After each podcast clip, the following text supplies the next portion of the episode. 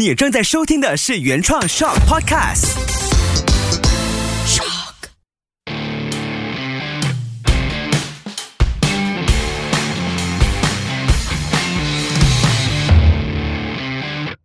很快的，我们已经来到了这一季的最后一集，所以这一集的主题就是最适合马来西亚的开篷车。那与其说最适合马来西亚的开篷车是哪一款，那更重要的问题是马来西亚到底适不适合开棚？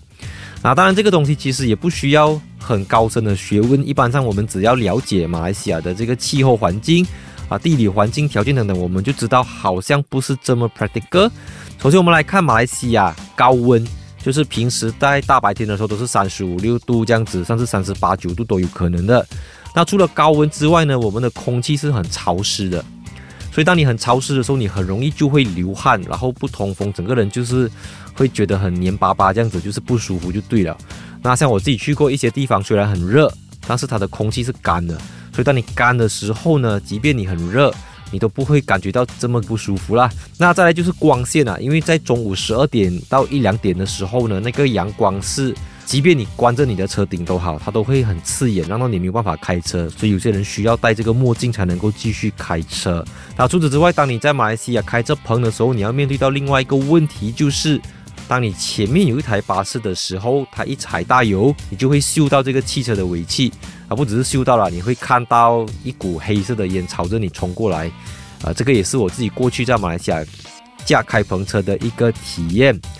那除此之外呢，就是治安的问题了，因为很多时候你就算是关着车窗、关着车顶，你都可能会遇到一些不想遇到的事情，更不要说你开着棚，可能你的包包就放在你的副驾驶座，你无疑是。把自己的大门打开，让人家进来拿东西，这样子啦。当然这样讲有点夸张，不过这个确实是马来西亚不适合开封的其中一个很大的因素：高温、潮湿、光线太强、污染、治安，还有这个安全方面的考量。啊，可能你驾着一半的时候有鸟大便掉下来打到你，你你也不确定，对不对？当然，啊，我自己目前在马来西亚，一般上我都会在啊云顶高原、金马伦高原。或者是我相信在东马的这些山区啊，就是可能气温在二十度左右是比较适合开棚的，所以一般上我都会加到国栋加压过后，我就会把顶棚打开，因为从国栋加压到云顶大概是十五度、十六度到十七度左右，所以从国栋加压再上到云顶呢，很多时候都会处于十五、十六、十七度，但太冷呢，又衍生出另外一个问题，就是以后当你冷到这个时候，它就会下起一些绵绵细雨。甚至有时候会下起一些滂沱大雨，你就会来不及去关掉你的顶棚。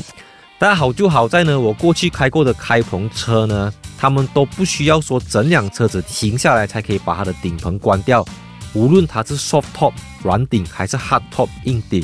你只要把时速降低到可能是五十 km per hour 以下，你就可以一边行驶一边关闭这个顶棚。而近几年推出的这个开篷车款呢，他们顶棚开关的速度也非常快啊，大概十秒左右就可以了。像我自己曾经就试过啊，我驾着马自达的 MX-5，我在准备要出道。那你知道马来西亚很多时候你看天空，你觉得它可能还要多十五分钟才下雨，可能它下个十五秒它就下雨了这样子。那那个时候就很狼狈嘛，那时候我就停在路边，因为那时候我也驾不快，我就停在路边，就用最快的时间让车顶关闭。然后再继续走，那因为很多人会觉得啊，你的这个顶棚它是不是因为它比较薄嘛？无论你是硬顶软顶，它都是属于一种可折叠式的。那我自己过去开过的经验呢，其实还好。那种帆布啊，他们用的 canvas 呢，里面都有放些 aluminium，都有放些隔音的东西。所以当你的车子在关闭顶棚的时候，你并不会觉得说它好像空空这样子，好像窗口关不紧还是什么，其实都很好。因为新时代的开篷车款呢，都有在这个地方下了很多的功夫。那我们回到开篷车款方面呢，我自己过去开过的开篷车款其实不算多啊，有这个 Mazda MX-5、Lexus LC 500 Convertible。还有 Ferrari Portofino 和 Ferrari F8 Spider 等等。那一般上我开这开篷车款呢，我都会选择在这个下班时间嘛，大概五六点这样，就是没有这么晒的时候开。其实，在马来西亚驾这开篷跑车啊，你看一般上我们讲到开篷呢，你很顺口的就会把跑车放在它后面，开篷跑车。可是你看 MX-5 那台车子呢，它其实也不到两百匹马力，可是开篷永远就会有给人家一种好像跑车、好像 sport car 这样子的一种魅力，即便它可能马力不高，因为在马来西亚物以稀为贵嘛。你就算开着一个一百五十匹的开篷车，人家都觉得你好像驾着很贵的车这样子。那除了刚才我讲的那一些车款呢，其实很多的德系车款他们都有开篷版本的。像我们说 Mercedes 的这个 C Class 呢，在欧洲是有开篷版本的。那 B M W 它的 Four Series 也是有开篷的版本，只是来到马来西亚一般都是他们不会特别推出，直到有顾客要求，顾客要给这个 Booking fee，他们才会特地从欧洲再 order 进来这样子。那如果马来西亚的消费者真的想要买到一些比较冷门的 convertible，我们可以在二手市场找到很多来自日本和来自英国的这一些呃所谓的 great import 的 convertible 开篷车款。那我们再回到一开始的主题，就是说马来西亚适不适合驾开篷车？啊我自己觉得是不适合的，因为最重要的因素就是因为我们太热了，所以你没有办法真正享受到驾驶的乐趣，因为你会流汗，或者是你会要跟这个空气做对抗啊，因为你的冷气是冷的。然后外面的风又是热的，它会有一种不平衡、不协调的感觉。我记得几个月之前，我在西班牙驾着一个开篷版的 Fiat 五百 Convertible，那台车子应该算是欧洲最便宜的开篷车款之一了。然后在马来西亚我是没有看过那款车子啦，所以那时候我去的时候是春天嘛。那我觉得这么多季节里面，春天是最适合驾开篷车款的，因为也不会太热，也不会太冷。然后当你开篷的时候，空气是。冷的，但是它的阳光是温暖的，所以整个就是非常适合。那马来西亚并不具备这样子的一个条件。那我们回到说最适合的开篷跑车呢？如果我们真的要挑一台开篷车，我个人比较推荐的是 Mazda MX-5。那第一，因为 MX-5 虽然也不便宜，但是至少它的价格没有去到像 Ferrari 的 Portofino 或者是 BMW Mercedes 这样子，可能要去到三四十万。那 MX-5 大概是一个二十万到三十万左右的车子，而且你也能够找到一些价钱不错的二手的这个 MX-5。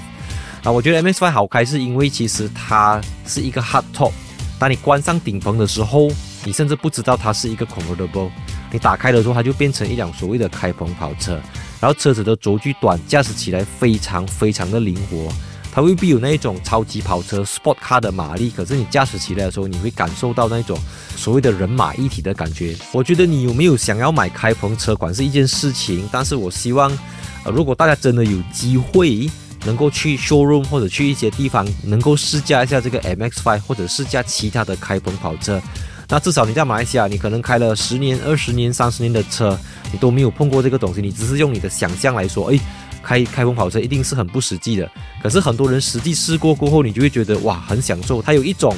就是其他的车款给不到你的魅力。那我自己观察，好像在网上在马来西亚有很多的这种开篷跑车的俱乐部、开篷车款的这些 club，你可以在一些社交媒体找到，其实他们都有办很多的活动，然后价位也很多，有跑车也有普通的。所以大家如果真的对 convertible 有兴趣的话，可以去呃加入或者去参与这一些 convertible 的俱乐部。那来到节目的尾声呢，我在这边非常谢谢大家一路的支持，从我们的第一集大马路 Podcast 追到这个最后一集。那希望透过这短短的几集，能够让大家对马来西亚的汽车文化有更深一层的了解。如果你喜欢大马路 Podcast 这个内容，记得也把它分享给你身边的朋友，或者是一些对汽车资讯、对汽车文化有兴趣的。除了大马路 Podcast 之外呢，如果大家对汽车试驾影片有兴趣的话，也欢迎到我的 YouTube 频道，就 YouTube.com/slash 呆主意去观看更多的影片。所以谢谢大家一路的陪伴与支持。有机会的话，我们下一季的大马路 Podcast 见。